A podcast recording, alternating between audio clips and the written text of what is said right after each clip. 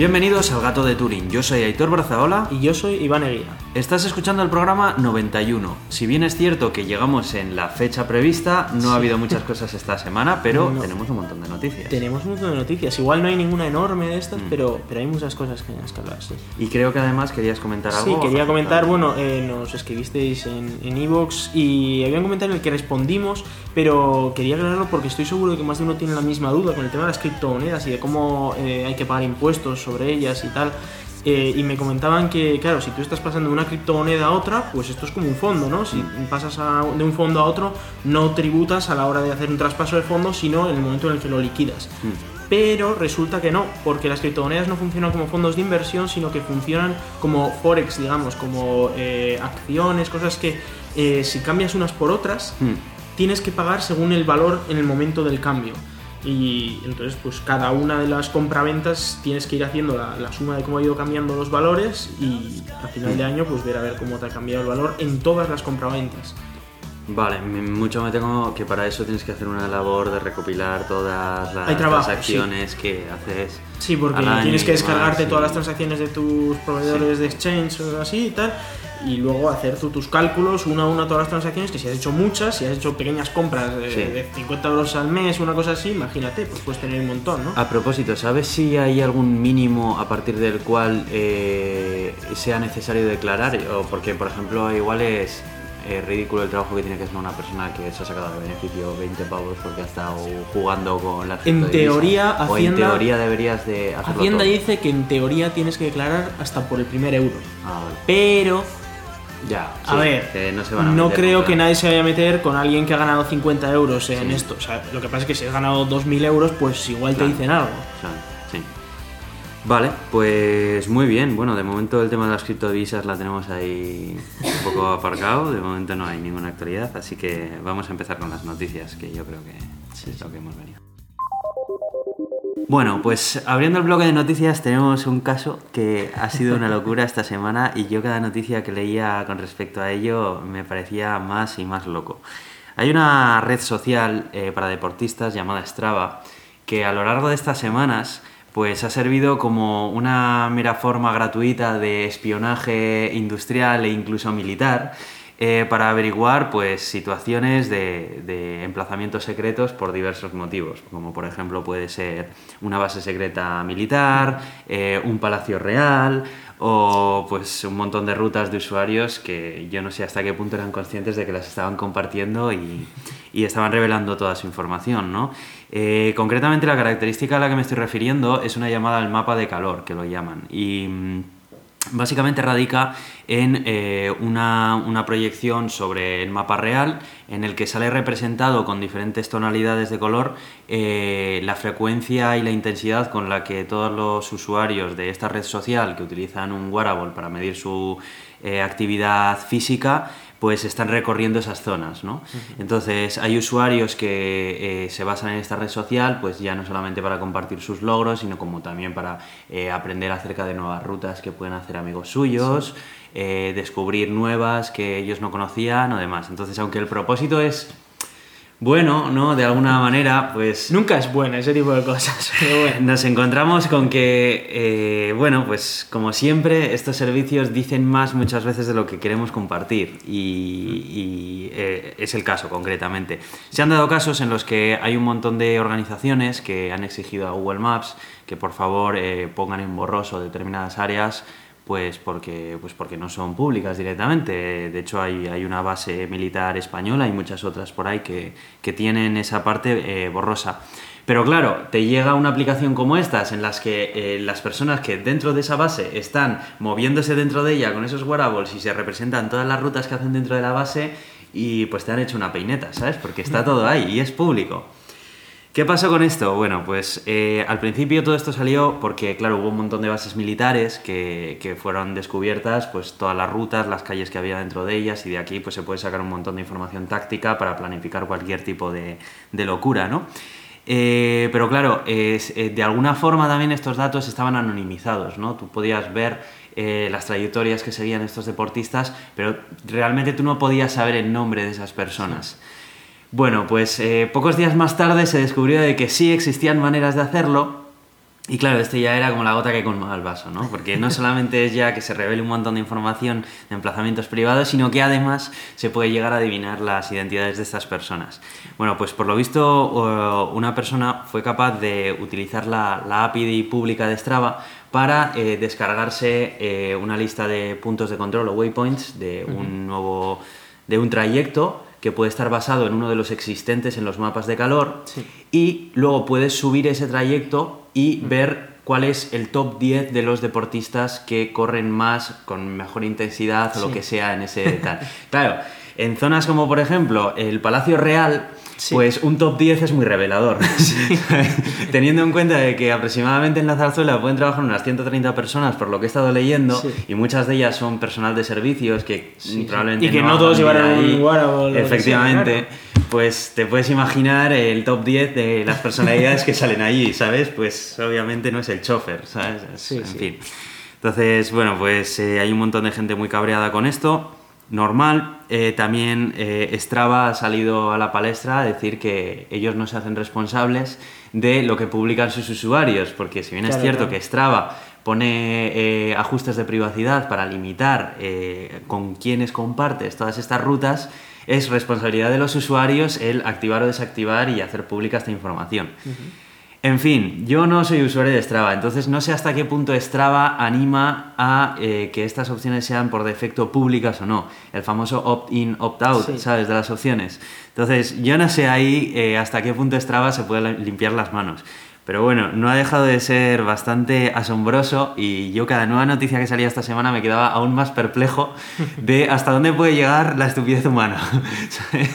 de salir a hacer algo tan... Eh, en principio inocente como deporte y bueno, en fin, acaba revelando información que... Pues bueno, lo de inocente el deporte, no sé. Bueno, pero el caso es que eh, el tema de las redes sociales es esto, es que no existe privacidad alguna, pero es que incluso para los propios organismos, que además son luego los que espían todo esto, ¿no? Pero es gracioso que los propios organismos no son capaces ni de proteger a sus propios empleados, ¿no? Pero bueno, es, es de cachondeo, es las redes sociales, ya pasando con Twitter y con todas estas cosas, la tira de tiempo de que sabes con qué móviles eh, están tuiteando todos los, los personajes importantes, o de que sabes en Facebook con todos los geotags que tienen, en dónde están en cada momento todas las personas, y, bueno, y ahora ya resulta que tienes hasta los planos internos de las bases militares. Bueno, pues es otra más. Por free, ¿sabes? sí, sí, es otra más, no sé. Esto en tiempos de la Guerra Fría habría... Habría sido la risa, vamos, el cachondeo padre habría sido. El tema es que no es la primera vez que pasa algo así, porque eh, ya, ya ha pasado que muchos, muchos casos de, de robos en domicilios se han dado precisamente porque los inquilinos de esas casas estaban de vacaciones publicando toda su actividad de vacaciones con un perfil sin candado ni nada, ¿sabes? Que cualquier persona que más o menos supiera quién es, en las redes sociales dices, bueno, pues estás diciendo que tú en casa no estás. De hecho, estás no a eso, kilómetros de Claro, es que no solo eso. Han publicado antes todo sobre su casa, han estado sacando fotos en casa o tuiteando desde casa y saben absolutamente todo sobre esa persona, saben dónde vive, saben qué cosas tiene en casa que pues, se puedan robar y además saben que no están en casa. E incluso pueden saber información de qué sistemas de seguridad tienen en casa. Con lo cual, es de risa, es súper fácil esto ya. Es, es increíble, es increíble. y es que encima lo peor de todo es que son las propias personas los que... O sea, ¿cómo vamos a conseguir eh, que se cree una educación en la sociedad de cifrado, de privacidad, de darle, de darle importancia a estas cosas, cuando las propias personas son las que lanzan a Internet de esa manera tan despreocupada tanta información. Es que es, muy preocupante la, la, poca cultura que, que, hay en ese sentido, ¿no? Que la gente no se da cuenta de lo que está haciendo y es algo extremadamente peligroso lo de usar redes sociales. A ver, se pueden usar con cierta medida, sí, sí, claro. Eh, siempre se pueden usar bien las cosas, porque al final es una herramienta, pero eh, tiene muchísimo peligro esto. no, y bueno, y los chavales entran en esto con 15 años y van a lo loco. O sea, es. sí, sí. Ahí se comparte todo. Vamos, hay que tener un, un, control brutal y enseñarles desde muy pequeños a los chavales que esto es extremadamente peligroso, que no es una chorrada. O sea, que usar una red social es divertido, pero es muy peligroso. Sí. hay que poner especial importancia a los controles de privacidad, porque nunca sabes quién puede estar leyendo lo que, lo que publicas. Y bueno, pues eh, volvemos a hablar de Telefónica y de Netflix. Eh, amigos, enemigos, bueno, no sé. Eh, las malas lenguas siempre han dicho que Telefónica ha estado perjudicando las conexiones a Netflix Sí. de sus usuarios para primar su servicio bajo demanda, que es Movistar Series, etcétera, etcétera. Que no me extrañaría. ¿eh? No, de hecho, eh, se han publicado varios testes de velocidad en los que, bueno, se demuestra claramente que a pesar de tener una fibra óptica simétrica de 300 megas, subida y bajada, bla, bla, bla, luego resulta que Netflix va a cachos. ¿Cómo puede ser esto? Sí, sí. Bueno, pues eh, esto alguna vez que se les ha echado en cara, alguna vez Telefónica, no sé si Telefónica o Netflix, ha explicado que esto se debe a una técnica llamada peering entre ISPs con determinados proveedores de servicios, en los que básicamente lo que hacen es, digamos, eh, establecer algún tipo de atajo con los servidores de eh, determinados servicios para que sus clientes puedan acceder eh, pues eh, dando los mínimos saltos posibles entre nodos a través de Sí, la red. Y no solo eso, sino que el propio Netflix tiene en muchos ISPs nodos enteros de Netflix en los que tiene un montón de contenido cacheado. Es Mm. Sí. decir, que igual tú estás viendo una peli de Netflix, pero como Netflix ya sabe que vas a ver esa peli esta Claro. tarde, porque lo sabe, Claro. Tiene esa peli ya cacheada en el nodo que está a 100 metros de tu casa. O sea, Claro. y esa peli está a 100 metros de tu casa y va rápido, claro. Claro, lo que, lo que lo que Telefónica también sabe es que ninguno de sus clientes va a utilizar Netflix. Claro, claro. Entonces, ¿para qué vamos a llenar ese cuarto de escobas de ahí con servidores de Netflix? Por Dios, no. Sí, sí. Entonces, bueno, obviamente esto, en fin, huele mal y, en fin. Eh, resulta que Telefónica y Netflix han llegado a un acuerdo en el que parece ser que eh, gran parte del contenido, o más bien todo el contenido, ya que todavía el acuerdo no se ha hecho del todo público, todo esto es información que se ha salido a través de fuentes fiables, pero parece que tiene bastante veracidad, eh, van a eh, dejar, van a permitir incluir dentro del catálogo de servicios de Movistar eh, tener Netflix incluido. Eh, Algo así como lo que estaba haciendo HBO con Vodafone. Entonces, No, de hecho, por ejemplo, Movistar ya lo hace con Spotify. Con- Sí, con es, cierto, con Spotify. Eh, el- la pequeña diferencia que va a haber aquí es que, por lo que se sabe, no solamente se van a limitar a, eh, digamos, meterte dentro del pack de servicios Netflix, sino que eh, dicen que va a venir acompañado de una integración en su servicio y de un desarrollo propio para la adaptación. Vamos, que vas a tener Netflix de toda la vida, pero con peor interfaz de usuario y funcionando lagueado como la interfaz de, de- de Movistar. ¿Sabes? Entonces, bueno. No, no funciona tan mal ya la interfaz de Movistar, pero... Pero Netflix lleva años de ventaja en esto. Pero no- Netflix- no, a ver, si ya va bien, no lo toques, es que no- sí. Entonces, Pero bueno, imagino que querrá ponerte Movistar un montón de publicidad en sus otros canales y sus rollos y, oye, cómprate el de fútbol también, que seguro que te mola. y eso bueno. es. A propósito del de fútbol, parece ser que todo este movimiento viene dado a que están empezando a ver que las licencias de fútbol están empezando a llegar a precios astronómicos. Hmm. Eh, ya están empezando a llegar a precios que, según el consejero delegado de Orange España, eh, los usuarios no estaban dispuestos a pagar eh, eh, una mensualidad necesaria para mantener las licencias de fútbol. Entonces están empezando a ver todas las telecos la salida para reemplazar al fútbol en el cine y las series que ofrecen pues, servicios como HBO, Netflix y demás. Entonces, señores, estamos ante el próximo fútbol para las telecos.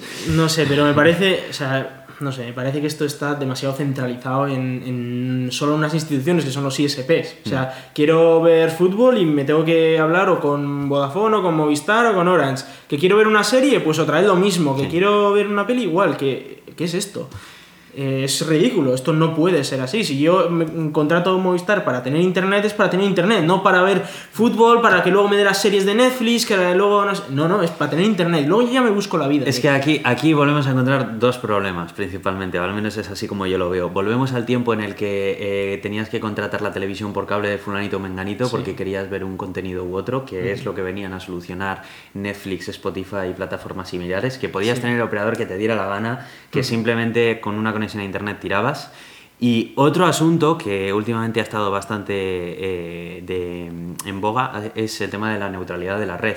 Porque es que realmente en qué posición deja esto a otros ISPs más pequeños Claro. que quieran participar, ¿sabes? O sea, tú como usuario final, al final eh, lo que quieres es ver Netflix y hacer otras cosas, pero desde el punto de Sí, vista sí. de la salud de Internet no está bien No, no. que haya compañías que tengan un acceso prioritario a... En fin, que no es el caso, que no es que ahora mismo se vaya a perjudicar el acceso a, Netflix a través de otros ISPs, pero sí que pienso que aporta una situación más ventajosa a los clientes de Movistar con respecto a los clientes de otros. Pero, pero vamos, el, el problema ya no es tanto el, el tema de Netflix, sino el problema es que imagínate que es ahora salir a otra empresa como Netflix Sí, eh, que lo estaría imposible. No puede competir contra Netflix, No. porque Netflix ya tiene el acuerdo con Movistar, el acuerdo Sí. con Orange, el acuerdo con no sé quién, ya tiene acuerdos con todo Dios, llega el pequeñito y ya. ¿Y eso cómo va? ¿Va rápido? No, porque, claro, es que no tengo el acuerdo con Movistar, es que no tengo el acuerdo con Orange y me piden no sé cuántos mil millones que obviamente una empresa recién creada no tiene. Efectivamente. Y, sí. y Netflix sí, por supuesto, Netflix puede hacerlo todo. Y esto a mí personalmente me parece que perjudica mucho la neutralidad de la red y el hecho de que toda la innovación que se ha dado en los últimos 10 años, que han salido un montón de empresas con un montón de servicios muy chulos, Sí. eh, no lo vamos a ver en los próximos años porque no se permite la innovación. Mm. La- las empresas que ya existan harán cosas Mm. y mejorarán mucho sus servicios, pero en algo disruptivo que, que pueda salir,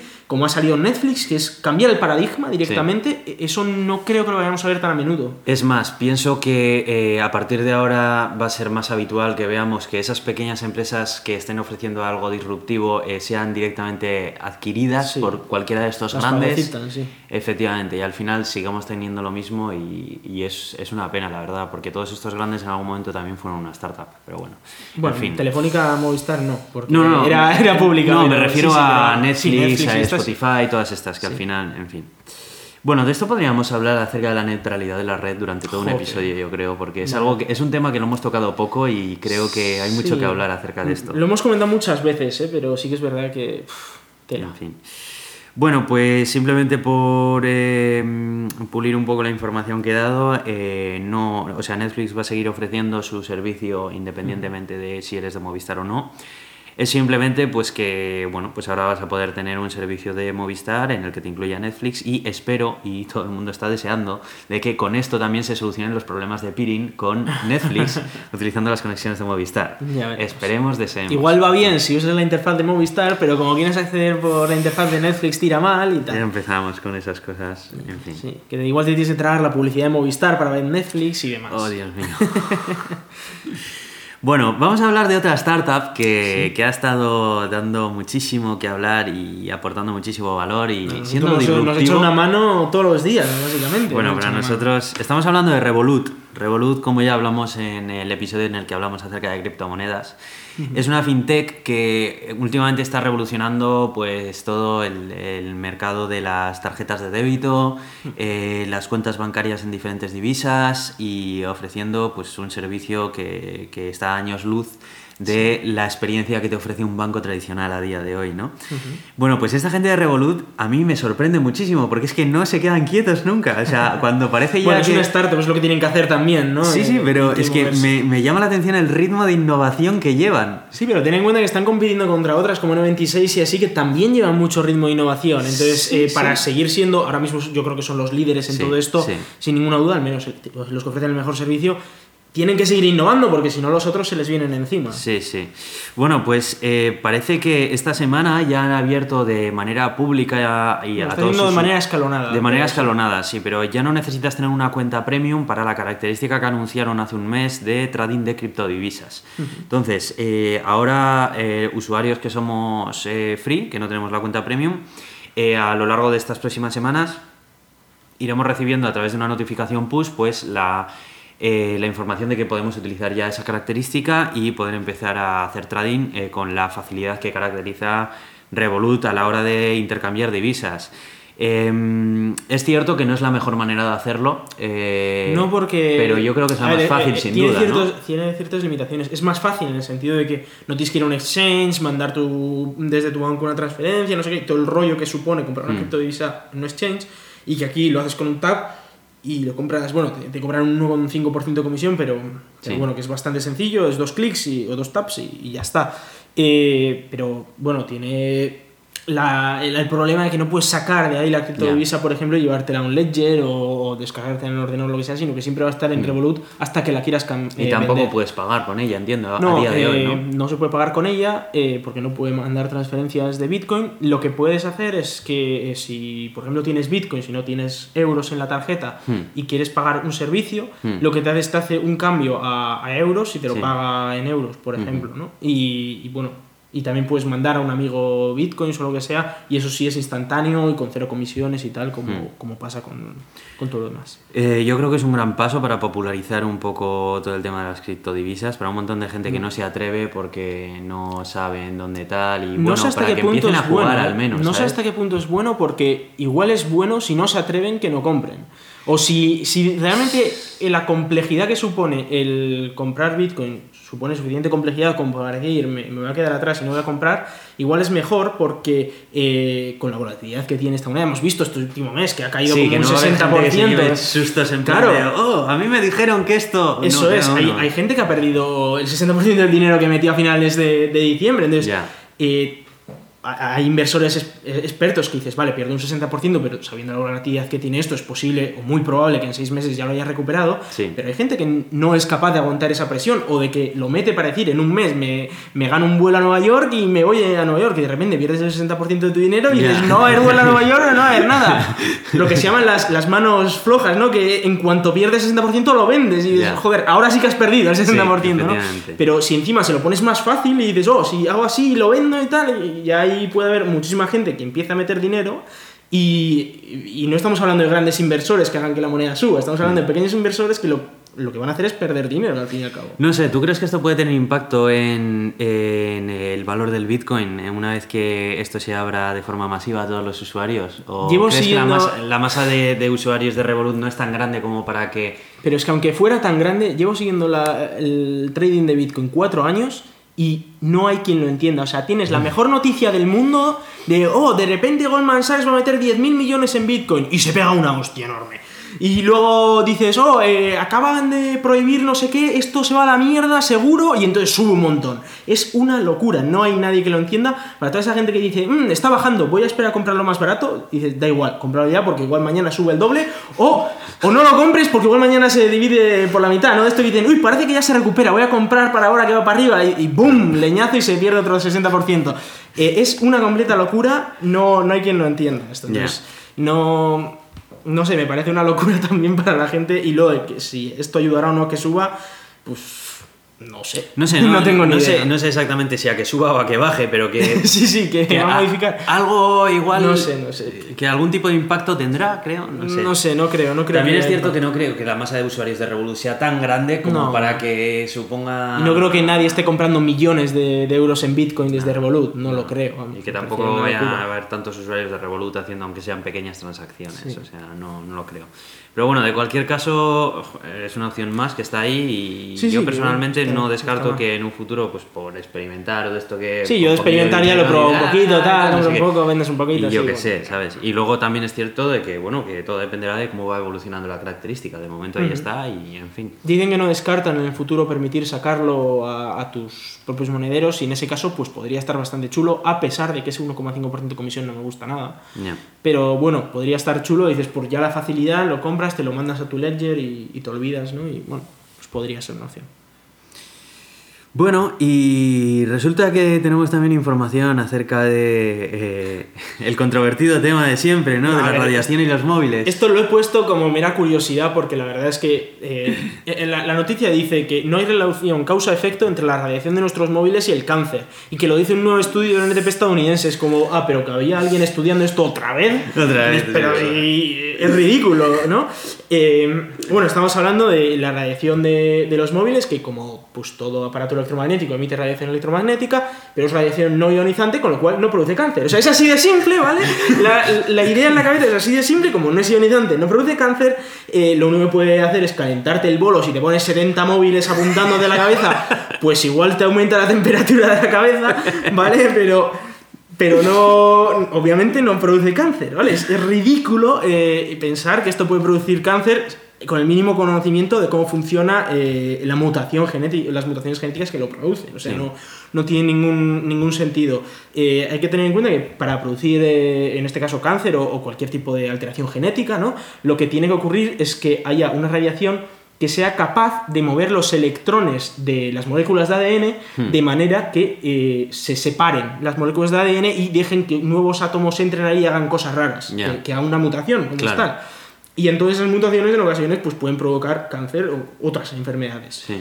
Eh, lo que pasa es que la, la radiación ionizante, eh, en el espectro de radiación electromagnética, estaban desde las microondas, digamos, que son de las más blandurrias, de las que menos fuerza tienen, eso no ioniza un átomo ni de palo.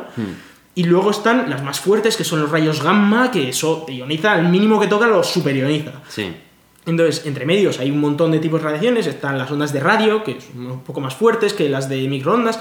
Luego están eh, las ondas infrarrojas, las ondas... eh, pues bueno, eh, las de wifi están más en, en la, en la zona del radio, ¿no? Pero luego están las infrarrojas, que es- son un poco más fuertes. Las infrarrojas se notan mucho que calientan porque es cuando nos da el sol y sentimos calor, ese calor viene del infrarrojo, pero eso no es el problema del, del sol. Si nos quemamos por el, por el sol, no es por el infrarrojo, sino por el ultravioleta. Y creo que esto ya lo teníamos aprendido. En plan de, te pones crema para los rayos UVA, no te los pones por el calor, te los pones por los rayos UVA. Pues parece ser que eh, hay gente que todavía con los móviles no entiende, los móviles eh, están en el rango más bajo que el infrarrojo, entonces no, no pueden, no pueden causar esta radiación. Con lo cual eh, era ridículo pensar que esto podía ocurrir. Pueden calentar, efectivamente, el microondas calienta precisamente porque eh, la, la radiación electromagnética que emite calienta, pero un microondas no te puede producir cáncer. y lo he llegado a oír de alguna vez yo he estado cerca de un microondas en funcionamiento y me han dicho familiares incluso, Sí. pero apártate y tal, que te va a dar el Sí, a mí, a mí electromagnetismo. me ha pasado lo mismo también. pues, pues También claro me que me va a dar y no va a pasar nada. Es- Esa es la gracia de esto, ¿no? Eh, no metáis la cabeza en el microondas y pongáis a funcionar porque os vais a quemar, pero, pero no, no os vais a, no os va a producir cáncer, ¿no? Entonces, bueno, pues otro estudio más que eh, una vez más demuestra que no tiene nada que ver eh, lo de las ondas electromagnéticas de, de móviles con el, el cáncer. Y esto es muy típico porque nadie quiere tener una antena de, de- de telefonía móvil encima del edificio y es como, pues, ¿qué más da? Si te pagan por ella, estupendo, oye. Y si encima te sale gratis la comunidad, pues oye.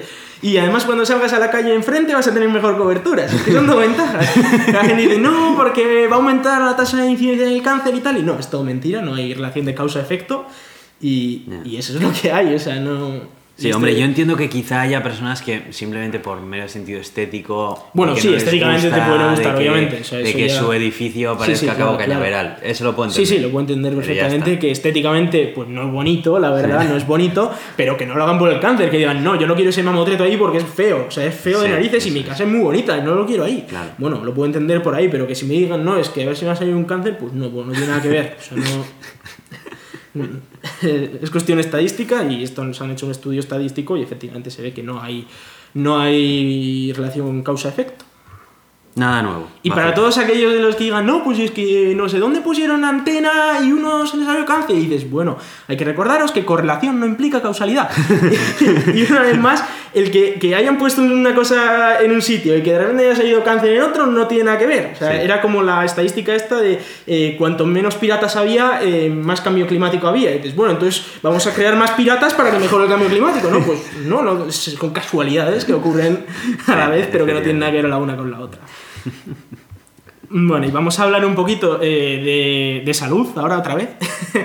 y es que eh, Pamplona va a dar subvenciones al autoconsumo fotovoltaico en viviendas con hasta el 50% de ayuda. Y esto es una barbaridad. O sea, te van a pagar la mitad de los paneles eléctricos. Y bueno, digo que es salud, pues porque luego, para todos es mejor que no luego se el Estado Central no te vendrá a cobrar eso que te estás ahorrando. Porque Eh, bueno, el Estado, español, ¿sabes? el Estado central te cobra los impuestos turbios estos que tiene, pero por lo menos te ahorras la mitad de la inversión, que está muy bien, hasta la mitad de la inversión. Luego esto Eh. Depende un poco y, y, bueno, lo, lo- lo chulo es que, bueno, Pamplona está in- a- invirtiendo muchísimo en, en temas renovables, la verdad es que me está sorprendiendo mucho porque están, por ejemplo, construyendo un montonazo de puntos de recarga, algunos de recarga rápida, y ahora están con el tema del autoconsumo, o sea, quieren que todo el mundo tenga sus paneles solares y que encima tengan sus coches eléctricos, lo cual es una pasada. Y muchos dirán, bueno, esto que lo dotan con 20.000 euros y entonces esto no, va- no vale para nada, es solo para sacar el titular. No, lo están dotando con casi un millón de euros de presupuesto, que esto para un ayuntamiento es muchísimo. No estamos, o sea, estamos hablando de que es una décima parte de lo que todo el Estado invierte en coches eléctricos al año, ¿vale? Y esto se lo van a invertir solo en un solo ayuntamiento para los paneles solares, lo cual me parece una pasada. Todo esto sumado al tema de puntos de recarga y todo, parece que Pamplona está convirtiéndose en un pequeño paraíso para, para la electricidad renovable y los coches eléctricos. Y son muy buenas noticias. Sí, sí, sí, sí, no, me deja sorprendido, la verdad, es bastante cantidad. Así que bueno, si tenéis la suerte de vivir en Pamplona, pues eh, podéis empezar a construir ahí paneles solares. Y luego también he visto eh, muchos comentarios de gente que dice, joder, pero es que yo vivo en Estella y ¿por qué no lo hacen a nivel de todo Navarra? Y bueno, ahí tendrás que hablar con el gobierno de Navarra. El ayuntamiento de Pamplona lo único Claro. que puede hacer es dentro de su municipio. Estás a nivel de ayuntamiento. Claro, es un no- ayuntamiento. Eh, o tendréis que protestar al ayuntamiento de Estella o al que sea para pedir lo mismo. Y los que no viváis en Navarra siquiera, pues protestad más para que pongan más No, puntos, ¿no? Pero vale. Eh, en este caso estamos contentos porque el propio ayuntamiento de, de Pamplona es el que, sea, el que ha puesto estas iniciativas tan chulas. Ujú. Ah, Muy bien. Oye, por lo menos. Sí, sí, no, está muy bien. o sea, ojalá lo hicieran así todos los ayuntamientos, oye. Cada uno a su nivel. Y vamos a volver a hablar un poquito de Volkswagen, de Daimler, Mercedes y todo esto. Qué vergüenza. Porque ha habido más noticias, bueno, parece ser que no, le, no les se quedaron a gusto con eso de liarla con lo de las emisiones. Eh, y, Volkswagen y Mercedes han dicho, ¿por qué no nos vamos a unir otra vez y la vamos a liar más parda todavía? ¿no? Y, ha habido un par de noticias, eh, una que, afecta a Audi, que es del grupo Volkswagen, es como la marca de lujo, digamos, de- del grupo Volkswagen, y, y luego la otra que afecta tanto al grupo Volkswagen, es decir, a Audi y Volkswagen, como a Mercedes y Daimler. ¿no? Eh, vamos a empezar con la de Mercedes y Volkswagen, la que afecta a los dos, y es que se unieron porque ellos dijeron, a ver, esto del diésel, esto es buenísimo, o sea, si yo lo bebo por las mañanas como el zumo, y para demostrar que esto era tan bueno, eh, cogieron a un- unas cuantas personas, 25 parece ser, y unos cuantos monos, y los metieron, bueno, los monos los pusieron a ver eh, dibujos animados mientras les gaseaban literalmente con un tubo de escape de un motor diésel, Un Volkswagen Beetle lo utilizaron concretamente. Sí, eso es. Que además es curioso porque el Volkswagen que estaban usando estaba trucado para que diera menos emisiones, lo cual era muy gracioso. Y, y todo esto para intentar demostrar que eso de, de los humos del diésel, esto es buenísimo, esto, vamos, te, te cura por dentro. Y, y bueno, no llegaron a demostrar nada, porque bueno, eso y encima eso es uno trucado, tampoco es que haya Es más, eh, tengo entendido que llegaron a intentar ocultar el- el- los resultados de, de la prueba porque ni siquiera daba los resultados que ellos esperaban. Claro, eh, no les ver, servía para la finalidad sí. que ellos buscaban, que era para intentar combatir un poco a la OMS, para intentar Sí, hacer es. un poco de palanca, pero bueno, en fin. Y claro, ya, pues ya bonito no es, además, porque eso experimentar con monos eh, y experimentar con humanos, que bueno, dices, los humanos por lo menos probablemente darían su consentimiento. Habrá que, dar- habrá que ver cómo dieron su consentimiento, porque igual les estaban pagando y igual dice alguien, oye, pues entre chuparme un poco de humo por 200 pavos o no llegar a fin de mes, igual me sale mejor y es una, una manera de, esclavizar a, a los, a los pobres. Pero eh, más allá de eso, si, si, bueno, si aceptaron, al final son humanos, pero es que encima los animales ni siquiera tenían la opción de decir, no, no, yo paso de esta mierda. Y eso, y a los monos, tanto a los monos como a los humanos, les, les gasearon para, para intentar demostrar eso, que, que tan bueno era el diésel, que no sé por qué ya estamos ya en estas alturas y dices, a ver, el diésel eh, pues funcionó durante unos años, ¿vale? Ya está, ahora hay que empezar a hacer otras alternativas y no intentes demostrar cosas que no son demostrables porque, y mucho menos haciendo pruebas con animales, eh, con primates incluso y con humanos, ¿no? Muy Me feo. Parece tío, una, muy feo. una barbaridad. La verdad es que es muy feo. O sea. Hmm. No, no sé qué decirte, la verdad, porque es que me parece repugnante. Yo cada, cuando leo estas noticias me da, me da vergüenza. Es que fíjate que podrían haberlo dejado ya, ¿sabes? Mira, ya está, nos han pillado, la hemos liado, pues a otra, a otra cosa, ya está, vamos a intentar lavar nuestro nombre al menos, joder, porque ya, está, ya estaba muy feo, o sea, oías Volkswagen y lo primero que se te ocurría era el Dieselgate, y eso que hubo un montón más, pero bueno, Volkswagen era uno fue el primero que le pillaron. Y luego te encuentras con esta noticia y dices, pero si habéis tenido aquí años para limpiar vuestro nombre y seguís igual, ¿no? Y luego ha salido la, nota de Audi, ¿no? Eh, y es que resulta que no han cambiado esos motores que estaban trucados, digamos, que, que había que, que estaban mintiendo, digamos, en las emisiones, pues que con la nueva tanda de vehículos no los han cambiado. Y los nuevos que están vendiendo están igual de mal que los antiguos que estaban vendiendo. Con lo cual, no sé, estamos aquí a la espera de a ver si alguien les pone una multa extra, no sé, porque parece que es como, vale, sí, me han pillado, ¿y qué? Y sigo haciendo lo mismo, así que da igual, ¿no? Eh, en principio, creo que los demás fabricantes sí que están cambiando, es decir, bueno, cambiando, al menos están diciendo los consumos reales o las emisiones reales, y dices, bueno, es un paso, eh, dices las cosas como son, pero es que Audi al menos ha vendido 127.000 vehículos después del escándalo del Dieselgate que seguían con el mismo problema del Dieselgate, eso me parece una pasada. No sé. Y están afectados además todos los Audis, o bueno, casi todos. La 4, A5, A6, A7, A8, Q5, SQ5. Básicamente son los motores que llevan el V6, eh, Hmm. el motor V6 TDI concretamente, que claro, lo montan todos los modelos de, de- todos los modelos de Audi dependiendo del motor que elijas cuando te compres el coche. Eso o sea, no por ser eh, ese Bueno, sí, modelo tiene que tenerlo, no vaya. por ser todos Audi, sí, pero, pero eso, que son 127.000 desde que salieron los escándalos estos. Ujú. Eh, no sé, me da una pena terrible, la verdad. A mí me da mucha vergüenza. Y, y sobre todo me da mucha pena porque, joder, son los fabricantes europeos que tenemos. Es que nos van a comer otros. Es que Sí. a, est- a esta gente, esto no sé cuánto lo van a poder seguir haciendo, eh, pero está limitado en el tiempo, el tiempo que van a poder hacer este tipo de cosas. Y no están haciendo nada por, por mejorar esto. Es que encima parece como que se están intentando arra- agarrar a, a su, a su idea anterior, ¿no? Intentando retrasar toda la nueva tecnología que está viniendo en coches eléctricos, etcétera, y que se están quedando atrás. Y el problema es que si, si estos fabricantes no consiguen llegar a tiempo, perdemos todos. Porque son los fabricantes europeos y mueven muchísima industria Sí, a sí, nivel claro, europeo, eh, muchísimo dinero. Aquí hay un montón de puestos de trabajo Claro, y un montón puestos de trabajo y muchísimos, muchísimo dinero que viene de Estados Unidos y otras partes para comprar coches alemanes que en teoría son muy fiables y seguro que son muy buenos coches, pero eh, es- están haciéndolo mal. Es decir, están haciendo cosas que no se pueden hacer. Sí. Así no sé, a ver si se espabilan un poco. Que por cierto, este, estos de Volkswagen eran los que le decían a Tesla que no era socia- socialmente responsable y que ellos eran los socialmente responsables. Y mirad en la que están metidos, ¿eh? Y bueno, ya no es solo lo que hacen, sino encima son hipócritas con el tema. Pero bueno, vamos a hablar ahora un poquito del espacio. Esto consume de la leche y emite muchas emisiones, pero es lo que es, la única manera de llegar ahí arriba.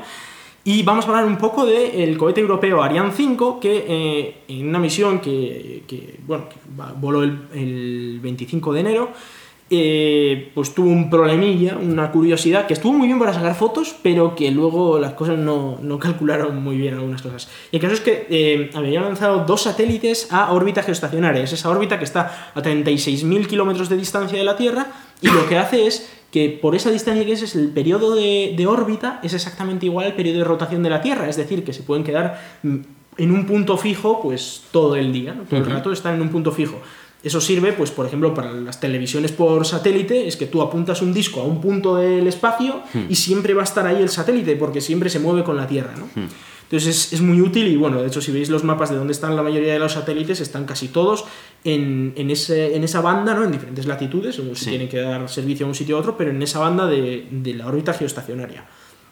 Y bueno, se lanzan muchos satélites porque a veces hay que lanzar pues, para televisión o para muchas cosas. Pues hay que, hay que mandar muchos satélites. También los satélites meteorológicos están en esa zona, por que siempre ver, por ejemplo, Europa o cosas así.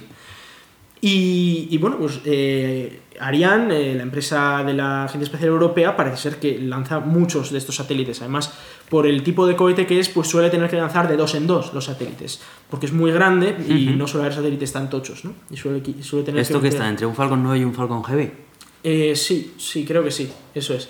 Pero eh, además el tema es que tiene que lanzar uno pequeño y uno grande a la vez. Tiene que andar ahí haciendo cálculos y tal y que los dos le, le- le cuadren. Eh, idealmente lo que se suele hacer es eh, pues, lanzar los satélites en una órbita eh, que en este caso el objetivo era que tuviera 232 kilómetros en el punto más bajo, 232 kilómetros de altura, y 43.160 kilómetros en el punto más alto. Es decir, que en el punto más alto se pasa de la órbita geoestacionaria, pero esa energía luego se reaprovecha para- a la hora de circularizar la órbita Sí. y, y se queda pues en esa órbita de 36.000, ¿no? Eh, luego, eh, a veces, de hecho el Falcon lo hace muchas veces, es que tira extra y en vez de quedarse a 43.000, pues pone 48.000 y dice, pues un poco más que te he dado y oye, menos energía que tienes que gastar tú a la hora, de- o sea, el satélite, digamos, que con sus propios propulsores para circularizar la órbita, pero bueno, eso ya es cuestión de esto. En este caso, de hecho, eh, se pasaron un poquito, y no pasó nada, 45.000 kilómetros en vez de 43.000, pues mira, un poquito más de energía, ¿no? Que en teoría tendrían estos satélites para circularizar su órbita y pues si en el futuro tienen que hacer algún cambio de órbita o lo que sea, pues tendrían más combustible. El problema es que en vez de ir en el plano, eh, lo más plano posible al ecuador de la Tierra, ¿no? Porque es, claro, hay que moverse en el ecuador de la Tierra, lo ideal es que tuviera 3 grados de inclinación con respecto al ecuador, porque esto se lanzaba desde la Guyana francesa, que está muy cerca del ecuador, creo que está como unos 5 grados, pero bueno, se puede ajustar un poco la trayectoria para intentar llegar lo más cercano al cero, ¿no? En este caso el objetivo era conseguir 3 grados de inclinación y luego ya los propios satélites poco a poco iban a reducir esos 3 grados a cero, ¿no? A lo largo de unos meses en los que van poco a poco haciendo pequeños encendidos hasta que se queda cuadrada la órbita. Pero eh, la liaron, algo pasó en el lanzamiento y resulta que la desviación fue de 18 grados en lugar de 3. Y además eh, es muchísimo más complicado modificar el plano de una órbita que la altura de una órbita. Es decir, es muchísimo más fácil, eso energéticamente cuesta muchísimo menos que cambiar un de plano, ¿no? Es, no debería ser muy complicado, pero es muy, muy, muy costoso energéticamente. Y claro, el problema de esto es que, por ejemplo, uno de los satélites pues se cree que no va a llegar a estar nunca en el plano, es decir, que no tiene combustible suficiente para cambiar de plano y luego encima llegar a la órbita. ¿Y qué pasa con ese satélite? ¿Volverá a caer o se pierde? Probablemente eh, se quede como basura espacial, probablemente. Y el otro parece que sí que va a llegar. Una basura muy cara. Sí, muy cara, claro, esto es lo de siempre. No, a ver, se cree que igual se puede reaprovechar algunas cosas suyas porque no. Me parece que era una especie de comunicaciones o algo así. Entonces, se puede reaprovechar un poco, pero en fin. Eh, Queda muy lastrado. Eh, claro, te gastas 200 millones, pues yo qué sé, para conseguir un beneficio de 400 y vas a conseguir un beneficio de 10, que no es beneficio, porque lo has perdido ya. Pero es como, bueno, ya, algo voy a hacer con ello, pero poca, poca leche, ¿no? Y el otro parece que sí que va a llegar hasta la órbita, pero el problema que tiene es que, claro, esto tendría que, tendría que llegar a esa órbita y luego aguantar en esa órbita 15 años, me parece que es lo que suelen durar pero claro, el problema que tienes es que a lo largo de esos 15 años, pues igual no estás siempre perfecto en la trayectoria, ¿no? Y en, teoría, si cogieras una trayectoria perfecta, debería durar eso eternamente, pero... Eh, nadie es perfecto en este, en este mundo, igual te pasas 100 metros, 200 metros, que al principio 100 metros no es nada, con el disco lo apuntas perfectamente, pero esos 100 metros se acumulan a lo largo de, los, de las vueltas, y igual en 10 años ya son 4 kilómetros, y hay que volver a ajustarlo y ponerse otra vez en su sitio. Eso gasta un poquito de combustible tema es que, claro, estos llevan combustible para 15 años, pero como se van a gastar todo en ponerse en el plano correcto, parece ser que la vida útil va a ser bastante más corta. Es decir, que te construyes un satélite para 15 años, igual te dura 3. que aún así dices, bueno, por lo menos va a llegar allí, va a dar un poco de servicio, ¿no? pero no el que estaba previsto. Y es, es, una pena. No está nada claro qué leches pasó para, para que esto pues, acabara así. Pero eh, sí que es bastante mm, curioso el cómo la gente lo, lo, vio desde, o sea, se sabía desde el suelo, o al menos se pudo ver que era muy distinto a un lanzamiento habitual. La Guyana francesa eh, está pues, por la zona de Latinoamérica, en la parte, en la costa este, y, y, lo que hace es lanzar los lanzamientos hacia el este, aprovechando la velocidad de rotación de la Tierra, para pues, ahorrarse un poco de combustible, ¿no? Entonces, seguido, según se lanza hacia el este, lo primero que encuentra es mar. Y entonces, si estás tú desde el punto desde donde se ven los lanzamientos, ves que pasa pues como delante de ti el lanzamiento y, va hacia el mar, hacia el, hacia el este. Pero en este caso pasó sobre ellos, sobre la gente que estaba viendo el lanzamiento, lo cual, a ver, en principio no debería ser peligroso porque estos están muy probados, estos cohetes, los harían europeos, son muy fiables, pero que es muy curioso que pasó justo, justo, justo por encima donde estaba la gente observando. Y que la gente sí que se sorprendió, las fotos que han salido han sido espectaculares, porque igual le ves a la gente que estaba, pues yo qué sé, mirando a la cámara en el suelo y la cámara sacaba el, el cohete justo encima, encima suyo, ¿no? Entonces, bueno, el Instagram se les petaría de, de likes. Pero varias, hasta creo que fue varias horas después cuando la gente empezó a hacer cálculos y dijo, pero si esto está girado para el otro lado. En el caso, pues eh, esperemos que esto no afecte al lanzamiento del telescopio espacial James Webb. Un telescopio enorme, que va a ser el telescopio más grande espacial que vamos a tener en en a un punto que se llama el punto de Lagrange, que es un punto que en vez de girar alrededor de la Tierra, al mismo tiempo que gira la Tierra, gira alrededor del Sol a la vez que la Tierra, es decir, va siguiendo a la Tierra. es un, eh, son unos puntos muy curiosos que hay cuatro o cinco, me parece, en la órbita y que eh, viene, viene muy bien para hacer este tipo de observaciones, porque estás siempre al lado de la Tierra, de manera que puedes emitir mucha, a mucha velocidad la, la información y poca latencia, y a su vez esta es una órbita eh, heliosíncrona, es decir, que mm, puedes ver varias partes del cielo a lo largo de un año, pero puedes encima estar pendiente de una parte del cielo durante mucho tiempo y así. Bueno, tiene muchas ventajas este, esta zona. El caso es que si hubiera pasado algo parecido en ese lanzamiento, en el que ocurrió a finales de año, habríamos perdido. El telescopio eh, no podría llegar hasta su órbita final, con lo cual esos 18.000 millones de euros que nos hemos gastado en el telescopio eh, se irían al carajo. Y eso sí que no más, ¿vale? Y además estos son telescopios que se lanza uno cada 30 años, entonces no es algo... qué cifras. Sí, es muchísimo dinero, pero bueno, esperemos que encuentren el fallo y lo solucionen para antes del próximo lanzamiento y por supuesto para antes de final de año. Y bueno, vamos a hablar un poquito también de, de, otra gente que quiere lanzar cohetes.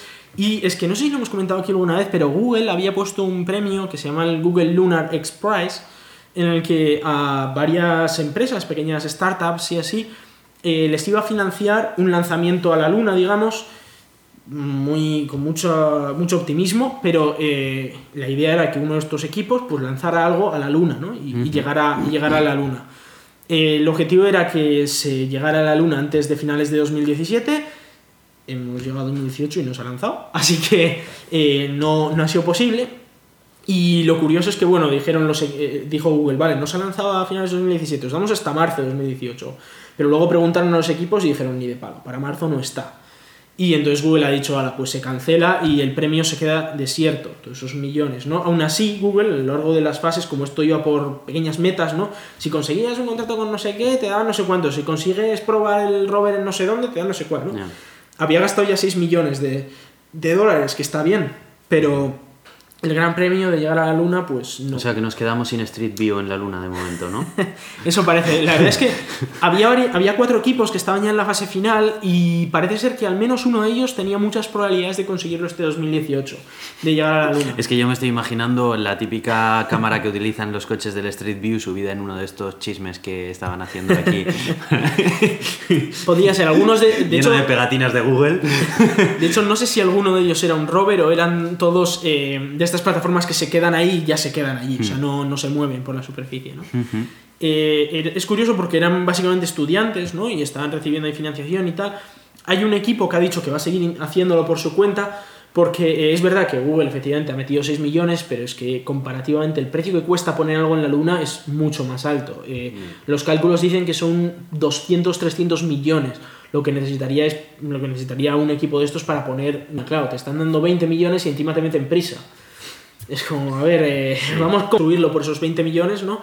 Pero luego, como no has podido probarlo lo suficiente, porque, a ver, la millón de veces todo que todo funciona perfecto. Claro, igual no lo pruebas lo suficiente y en condiciones reales falla.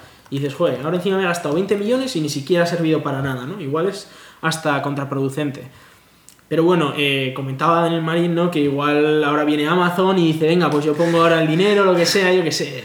Ojalá, ¿no? Ojalá sea algo así y efectivamente eh, al final es un premio parecido, en vez del Google Lunar X Prize salga el Amazon eh, Lunar X Prize o, lo que sea. Sí, al menos es una manera de incentivar a la industria de alguna Y que al final están creando mucho conocimiento porque estos chavales que han estado construyendo estos prototipos, vamos, tienen el trabajo asegurado en cualquier agencia gubernamental o incluso en SpaceX o en donde sea, según de donde sean, ¿no? O sea, tienen el trabajo asegurado, con lo cual es, y no solo eso, ese conocimiento luego se puede aplicar para otras muchas cosas. Con lo cual me parece muy buena la idea, ojalá hubieran metido más dinero, pero parece ser que se cansó un poquito de, meter dinero Google. Google Street View para otro año. Sí. Pero bueno, eh, hablando de pequeñas startups que consiguen cosas, eh, bueno, pues es que resulta que ha despegado el cohete eh, Electron, que igual no te suena, porque es una, es una empresa muy pequeñita, eh, se ha lanzado desde Nueva Zelanda, aunque tiene, eh, en teoría es una empresa estadounidense porque tiene financiación estadounidense.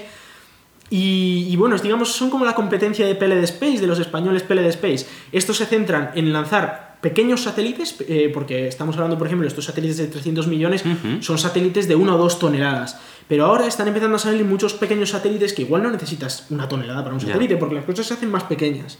Entonces igual la electrónica se te hace más pequeña, etcétera, y lo puedes lanzar en menos de 150 kilos. Pues aquí es donde entran estos lanzadores que están especializados en pequeñas cargas de 150 kilos, que claro, no vas a pagar 60 millones por lanzar 150 kilos pudiendo pagar 16. O, claro, mucha gente ahora lo que hace, si quiero lanzar un satélite de 150 kilos, llamo al que quiere lanzar un satélite de tonelada y media y le digo, venga, me meto en tu... Los mismos días preparado el satélite y demás, y es muy complicado. Entonces estos pues te dan una libertad absoluta de decir, quiero mi satélite de 150 kilos, pues te lo ponen ellos en la órbita que tú quieres, a ti solo y tal. Oye, me encanta el logotipo de la misión y el diseño del cohete, parecen del imperio de Star Wars, en serio, negros, ahí como súper serio, parece, parece que lo ha diseñado el mismísimo Darth Vader, tío, me encanta, es brutal. Bueno, es verdad que eh, estas empresas modernas están sacando eh, cohetes bastante, digamos, diferentes a lo normal, ¿no? Eh, es, es un cohete muy pequeño, tiene 17 metros de, de altura, digamos, o de longitud, y 1,2 metros solo de diámetro, es decir, que es pequeñito, pequeñito.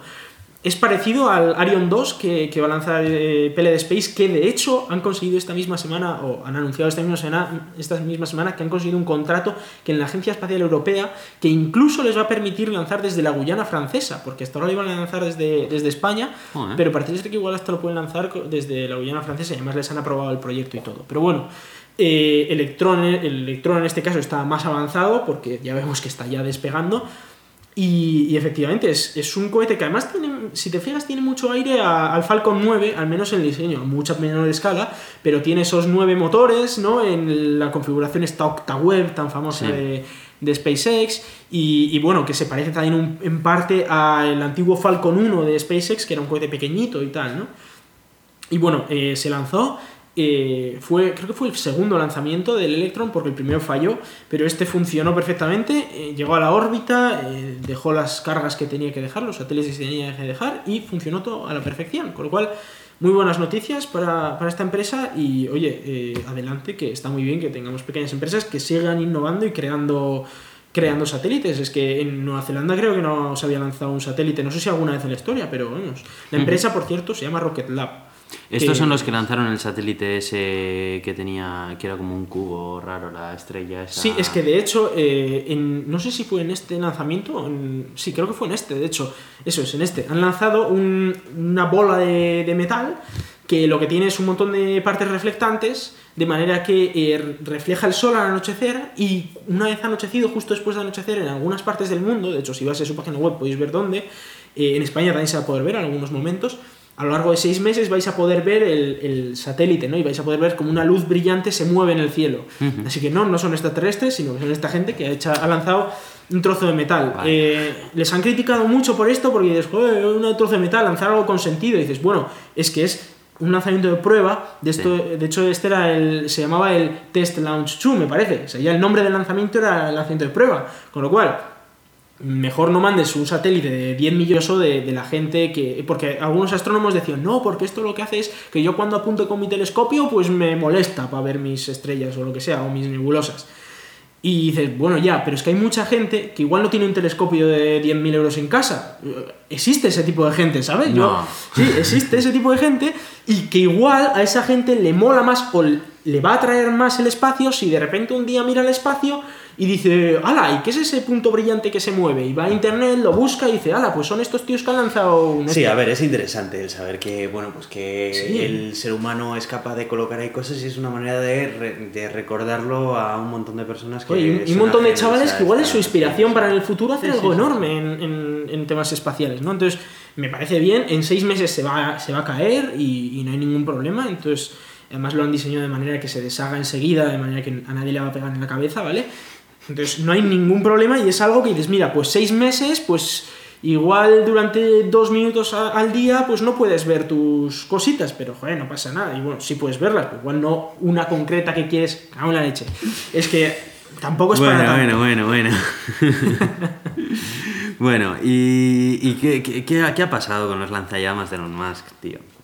¿Qué, ha ocurrido? ¿Qué es esto? O sea, Eh, bueno. Ahora venden, venden lanzallamas, se los quitan de las es- manos, los ha, los ha vendido todos, le dicen que no puede vender lanzallamas y las empresas, eh, las empresas de paquetería se niegan a transportarlo, Sí, entonces sí. le cambia el nombre y dice esto no es un lanzallamas. Sí, Eh, bueno, esto, es un- esto es bastante de risa, ¿no? A ver, es, es que Elon Musk es mucho de hacer chorradas. Y le mola mucho y el tema de hacer tonterías le gusta y encima le dan dinero. Pues oye, ¿qué vamos a hacer? Eh, ha cogido un soplete, lo ha modificado un poco, le ha puesto una carcasa de plástico que parece un arma y, y le llama lanzallamas. No es un lanzallamas porque si no, no lo podría vender, necesitaría licencia armamentística, sino que es un soplete. Pero eh, es verdad que pone que es el flamethrower de, Boring Company, encima es de risa la, empresa, es una empresa tuneladora, te vende un lanzallamas, bueno, es, es un cachondeo total, encima el tío consiguió no sé cuántos millones vendiendo gorras, así que dices, bueno, ya esto viene de, de atrás, y ahora ha conseguido 10 millones de dólares vendiendo lanzallamas, lo cual es espectacular. Ha dicho que va a regalar un extintor con cada lanzallamas, también es algo bastante interesante. Y además que le va a poner una pegatina al extintor que ponga también de Boring Company, ¿no? Eh, 500 dólares el lanzallamas, que ahora ya, además son 20.000 y van a estar con un número de serie cada uno y se están ya vendiendo en el mercado de segunda mano por más dinero, por Es que me 800.000 pa- me parece- euros. Me parece más. loco todo esto, tío. Es Eh, que no- sí, no es, ridículo, quiere hacer el tonto y, sin más, y, y la gente le compra, es muy divertido, la verdad, el ver las chorradas que hace. Y si se distrae un poquito con estas tonterías, pues oye, ¿qué le vamos a decir? Pues tiene que divertirse el hombre de vez en cuando. Y bueno, eh, sí, pues eso, ah, lanzallamas y, y se le han agotado en menos de una semana, creo, los lanzallamas. Pues Los- eso, que yo, yo, le- yo leí que las empresas de transportes no querían Ah, claro, transportarlo sí, esa fue eh, porque, claro, no querían transportar un objeto que se llamara eh, flamethrower. Claro, claro. Y, y- y entonces su solución fue decir, this is not a flamethrower, ponerle ese Sí. nombre. Entonces, Claro, bueno, eso es. Y parece ser que funcionó con el tema, ¿no? De, de eso. Pero sí, bueno, como alguien que ha creado tantas cosas ya es que hace esto y ya solo la gente fue a pinza, ¿no? Y eh, ¿qué tío? Pues el que nos ha llevado a Marte el año pasado. Igual tiene, tiene todo esto traca, ¿no? Para, para años venideros, pero bueno, en cualquier caso es, gracioso y es una, es una curiosidad. Eh, me gustaría hablar de un par de cositas más. Eh, primero del, del Model 3, eh, que parece ser que no, bueno, no hemos hablado mucho de, de ello porque se ha estado retrasando un poco Claro, y así. hay mucho que- Pero sí que me gustaría comentar una noticia y es que, bueno, en enero eh, se han fabricado 1800 y algo Model 3, ¿vale? Eh, esto está muy por debajo de lo que quería Elon Musk, porque Elon Musk hay que recordar que quería llegar a fabricar eh, 5.000 unidades a la semana en diciembre. Es decir, que este mes de enero tendría que, en teoría, haber construido al menos 20.000 Model 3. Al menos, más que en diciembre. En diciembre no llegó, obviamente, ya lo dijo en su momento, ¿no? Y dijo, no, no, hasta principios de 2018 no vamos a llegar a esos 5.000 a la semana. Pero a finales de diciembre dijo, bueno, vamos a. Hemos llegado en el último. La última semana de diciembre hemos alcanzado una tasa de 1000 por semana, ¿no? Dijimos, bueno, pues entonces en febrero son 4000, porque son cuatro semanas, 4000. Es verdad que enero es unos meses más flojos normalmente y la primera semana muchos están de vacaciones porque esto había navidades y tal. Y bueno, el caso es que tampoco porque no ha llegado ni a 500 semanales, ¿no? 1800 en, en un mes, que bueno, está bien porque sigue fabricando y se ve que está fabricando bastantes, pero no está cumpliendo los plazos. Ha retrasado el tema de los 5.000 semanales a junio aproximadamente. Es lo que hay. La curiosidad que quería comentar es que en enero ha sido el coche eléctrico más vendido en Estados Unidos. Motors Bolt o... No, no juegan en la misma liga. No, es que no los podemos con mejor, mucho más superior. El, Mm. Sí, el sí, pero, 3. pero, me re- pero, a ver, eso es como... En cuanto... Si tú tienes un coche de 20.000 Claro, euros, en teoría se debería vender pero- más. Pero no, es- no es el mismo comprar. 20.000 que los de 50.000. Sí, pero eso no quiere decir nada realmente. Tú no Hombre. puedes, o sea, no puedes, no puedes eh, que el que está apuntando a otro modelo, porque realmente no, no apuntan a la al mismo target de, o sea, No sé. sería, yo, yo entiendo que estos datos serían más reveladores si un modelo que compite de tú a tú con lo que ofrece Tesla Model 3 eh, estaría teniendo más o menos. Pero no sé, es que no sé, personalmente yo son creo que no. públicos totalmente diferentes. eh, es que no, no A mí me preocuparía mucho, imagínate, que Nissan ahora saca un coche de 20.000 euros y que resulta que Mercedes saca un coche de 50.000 euros, que es más o menos el equivalente a un Tesla Model 3, y está vendiendo más que el Nissan de 20.000. Y dices, no puede ser. Pero no no, puede ser que lo mismo. Pero no puede ser que haya más gente dispuesta a pagar 50.000 euros que gente dispuesta a pagar 20.000 euros. Sí, puede ser, precisamente por eso No. existe un mercado de lujo. Claro, claro, pero el mercado de lujo es pequeño. El mercado de lujo es compras un montón por un coche de lujo porque no vendes muchos. Claro, pero cuando la única alternativa que tienes para obtener todas esas ventajas existe solamente en un modelo de, de una gama superior, pues al final Sí, todo sí, el mundo pero- va por ella. O sea, No, es hombre, la hay gente que no puede, hay gente que no puede, vale, pero es que no, si eres el único que está eh, liderando una gama de mercado, no tiene mucho mérito que seas el más el, pero no. el que más vende, porque En la, gama, es que en la gama sí, es que pero en la tú. gama solo está él. Claro. Pero el tema es que en todas las cosas siempre lo más barato se vende más. Siempre, en todos los productos. No siempre, ¿eh? En todos. Se venden muchísimo más apartamentos que mansiones, Aitor. Y todo el mundo quiere tener una mansión porque es súper Sí, guay. Entonces, ¿por qué no todo el mundo la Pero son compra? cosas Porque- diferentes. Es que no, o sea, no considero que sea un éxito de ventas. A ver, considero que es un éxito de ventas, pero quiero decir que comparándolo con respecto a un producto que apunta a un público totalmente diferente y ofrece me- muchas menos cosas de las que está ofreciendo lo otro. Sí, pero- Es que no tienes competencia, básicamente. Pero es que yo lo veo desde el punto de vista, imagínate que tienes una mansión ahí en el, en el monte, ¿no? Que vale 2 millones de euros. Y luego apartamentos, apartamentuchos de 40 metros cuadrados que se venden, pues yo qué sé, por 100.000 euros. Y resulta que vende más el de la mansión de 2 millones que el apartamento de 100.000. Claro, no puede es que ser. los es que una compran locura. mansiones no van a comprar apartamentos por Los muy que compran que mansiones no, pero es que el que necesita un apartamento, el que quiere un apartamento y no se puede comprar la mansión, se va a comprar un apartamento. Y hay más gente que igual necesita un apartamento y no se va a comprar la mansión. Hay más gente que puede comprar un coche de 20.000 euros y que quiere comprarse un coche de 20.000 euros que gente que se pueda comprar un Model 3 de 50.000. Y yo me, me sorprende mucho que toda esa gente, ese montonazo de gente que se puede comprar un coche de 20.000 euros, sean menos que los que se pueden comprar un coche de 50.000. Por mucho que el coche de 50.000 sea muy guay, la mansión también es muy guay, pero la gente compra un apartamento porque no tiene otra, no porque, no porque diga, ah, no quiero la mansión. Y obviamente el que puede permitirse una mansión se la permite, pero lo lógico es que aquello que cueste menos se, se compre más. Sí, pero yo también pienso que cuando eres el único que está en una gama de mercado vas a ser el que el, el más vendido, obviamente. de esa gama. estás solo tú. De esa gama. Claro, pero es Pero, que. por ejemplo, el pero Model que S no se vende más con- pero si- con Claro, Bolt. vale, de acuerdo, pero si es que en una tecnología nueva que está saliendo solamente tienes eh, eh, coches de gama las personas que se van a querer comprar una berlina eh, con un montón de funcionalidades que a día de hoy se la podrían comprar. Comprar ese No, coche. O gente que tiene que ahorrar el doble del tiempo, pero se quiere tiene claro que se quiere comprar. Pero me sorprende Ni que- siquiera es barato porque ofrece lo mismo, pero No, no, peor. claro, claro, es que ni siquiera. Bolt Sí, pero esos modelos más cochazo. baratos no responden a muchísimas de las necesidades que tiene a día de hoy una persona. Pero- es que no me vale Ibiza, a eso Sí, te sí. voy, ¿sabes?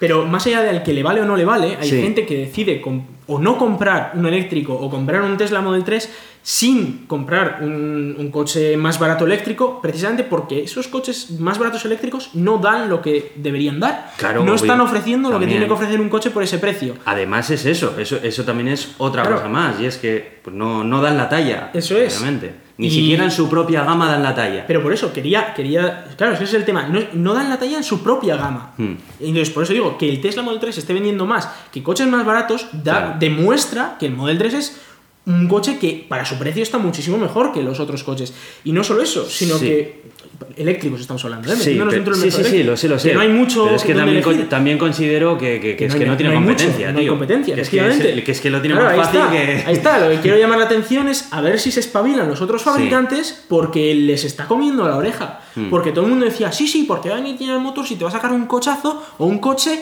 que se va a vender como churros. Y dices, hombre, se está vendiendo. Claro. O sea, todavía no, no viene nadie a plantarle cara en serio. O sea, ahí no. Ahí, es ahí hay- que desde el punto de vista del consumidor estamos muy cojos a la hora de poder escoger un coche eléctrico. Si las ha vendido todas, porque es que Claro, tiene una lista de espera de 500.000.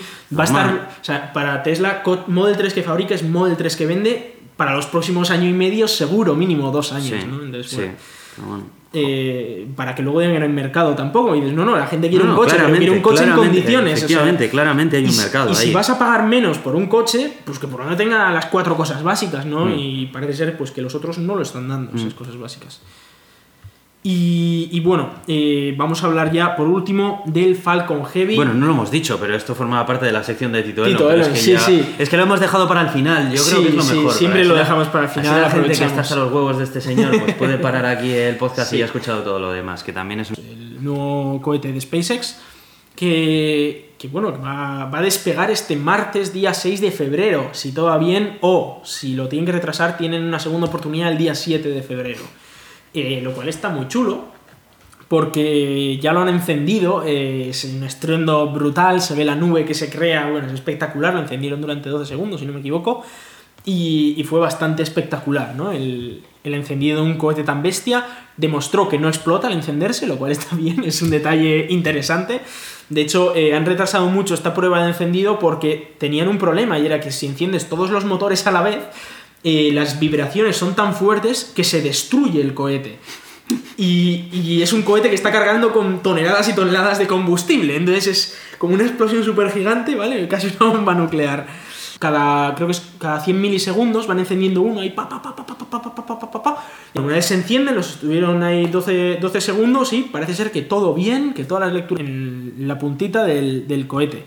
Y este, este martes día 6, según cuando estéis escuchando esto, pues o igual os toca mañana, el martes, o igual pasó hace un par de días. Pero eh, en cualquier caso, el martes día 6 de febrero, o si, si lo retrasan el miércoles día 7 de febrero, debería despegar el Falcon Heavy el rumbo a Marte. Eh, Lo cual es muy, muy bestia. Eh, no está claro todavía, porque esto no lo han explicado, si va a ir hacia el planeta o solo hacia la órbita marciana, es decir, eh, que, se, que no va a acercarse al planeta, sino que simplemente va a cruzar la distancia a la que está el planeta Marte, ¿no?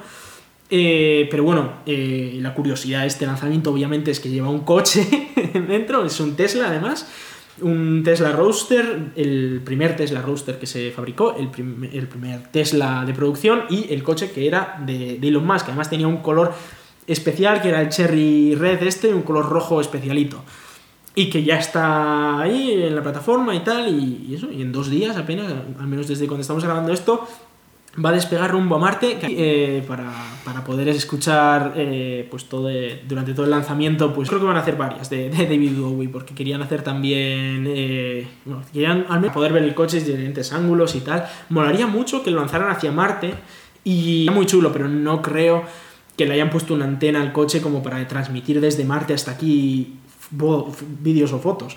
Pero bueno, nunca se sabe de este, de este hombre. Oye, yo me imagino que en estas pruebas no habrá nadie cerca del cohete, ¿no? toda la gente estará en kilómetros de distancia. Creo que es 3 kilómetros la distancia la que peta esto y vamos, como le pilla uno debajo. No, pero de hecho, o sea, a ver, tú te puedes poner cerca del cohete en un sitio en el que sabes que físicamente no hay ningún riesgo por, por, el, por el humo del cohete, porque eso va por uno No, no, pero ante una, posible explosión, quiero ah, decir. bueno, una explosión. Pero el mayor problema no es eso. El, mayor problema es que no se salva nadie aun estando ahí al lado y aunque no te dé la explosión. Se deja un cráter. Es, sobre todo por el, por el, sonido. El sonido te revienta. Es, muy, muy fuerte. Eh, los decibelios son una locura. No puedes estar al lado. Aun, aunque supieras a ciencia cierta que, no fuera a explotar, no puedes estar al lado. Por tener mucho cuidado porque cuando explotan eh, aunque estés a 3 kilómetros, ponte detrás de unas cosas parecidas con un Proton que, explotó y eso era muy pequeñito comparado con esto y la gente se tuvo que meter en unas trincheras, en unas cunetas para que no, no les pegara fuerte. En cualquier caso, estaremos muy atentos viendo ese lanzamiento. Probablemente yo diré alguna cosilla por Twitter porque eh, promete mucho, desde luego. Eh, no se sabe si va a explotar. Elon Musk dice que con tal de que no explote en la rampa, para él ya es un, ya es un éxito, ¿vale? Parece que la rampa no va a explotar porque lo han encendido y parece que no ha explotado, con lo cual parece que lo peor ya ha pasado, al menos para la rampa de lanzamiento, porque claro, hay que recordar que esta rampa ha estado en construcción dos años. Si ahora explota ese cohete ahí, son dos años de construcción otra vez. Con lo cual, bueno, eh, esperemos que despegue y luego que viene la, buena y quiere, quiere conseguir aterrizar los tres núcleos del cohete. Porque, claro, son como tres Falcon 9 juntos y quiere aterrizar los tres. Los dos de los laterales aterrizarían en tierra firme, en los puntos de aterrizaje, y el otro aterrizaría en la barcaza Of Course I Still Love You. que, sobre hecho, de hecho, eh, ha habido un lanzamiento esta semana pasada de, de un Falcon 9 que no han recuperado la, etapa precisamente porque querían hacer una prueba de aterrizaje o de amerizaje a gran velocidad. Porque claro, aquí esto es lo de siempre. Si tú enciendes el motor en el último segundo, cuanto más tarde lo enciendas, menos consumes de combustible. Pero SpaceX es encenderlo tres veces, de manera que más o menos va cuadrando y en el último segundo a alta velocidad y, claro, la idea era hacerlo sin la barcaza debajo. Ya. Entonces, eh, además era uno de los núcleos estos que era de la versión 3, porque nos sobran los cohetes. Y, lo que hicieron fue amerizarlo eh, lo más suavemente en el momento de tocar el mar, pero no sobrevivió y, resulta que se quedó flotando el cohete cuando nadie lo esperaba. De hecho, sacaron unas fotos desde el barco y Elon Musk decía en Twitter, pues habrá que ir a recogerlo porque se ha quedado aquí. Llama a los traperos, por favor, que se lo lleven. Pues el caso es que le han enganchado un cable y se lo están llevando a rastras hasta, hasta la costa. Me han dicho, bueno, pues ya que está aquí, oye, pues habrá que recogerlo, vamos a dejar aquí en medio, ¿no? Es que ya no se puede deshacer de ellos ni aunque quiera. Es que es como mierda, si los intento estrellar contra el mar y. Con ese problema no había contado cuando no, no. a diseñarlos. Que, iba a llegar un momento en el que no iba a necesitar más. Claro, claro, si es que está comprando un montón de almacenes de cohetes porque tiene un montón, tiene como 10 etapas recuperadas que no sabe qué hacer con ellas. Algunas ya son tan antiguas que es que ni les que no han intentado recuperar y uno lo han recuperado sin querer. Así que Bueno, pues eso ha sido el episodio por hoy. Eh, os recordamos que nos Radio Podcastellano pertenecemos a la comunidad de ciencia creativa Escenio, que pertenece a la Cátedra de Cultura Científica de la Universidad del País Vasco. Y nos podéis mandar vuestros emails con cualquier cosa que consideréis a elgatodeturin.gmail.com También estamos en Twitter como arroba el de Turing, en Facebook y nos podéis escuchar en iTunes y en iVoox. Y también nos podéis suscribir y dejarnos vuestras reseñas, cosa que agradecemos bastante. Yo soy Aitor, arroba cronosnhz en Twitter. Y yo soy Iván, arroba Racican en Twitter. Muchas gracias y hasta pronto.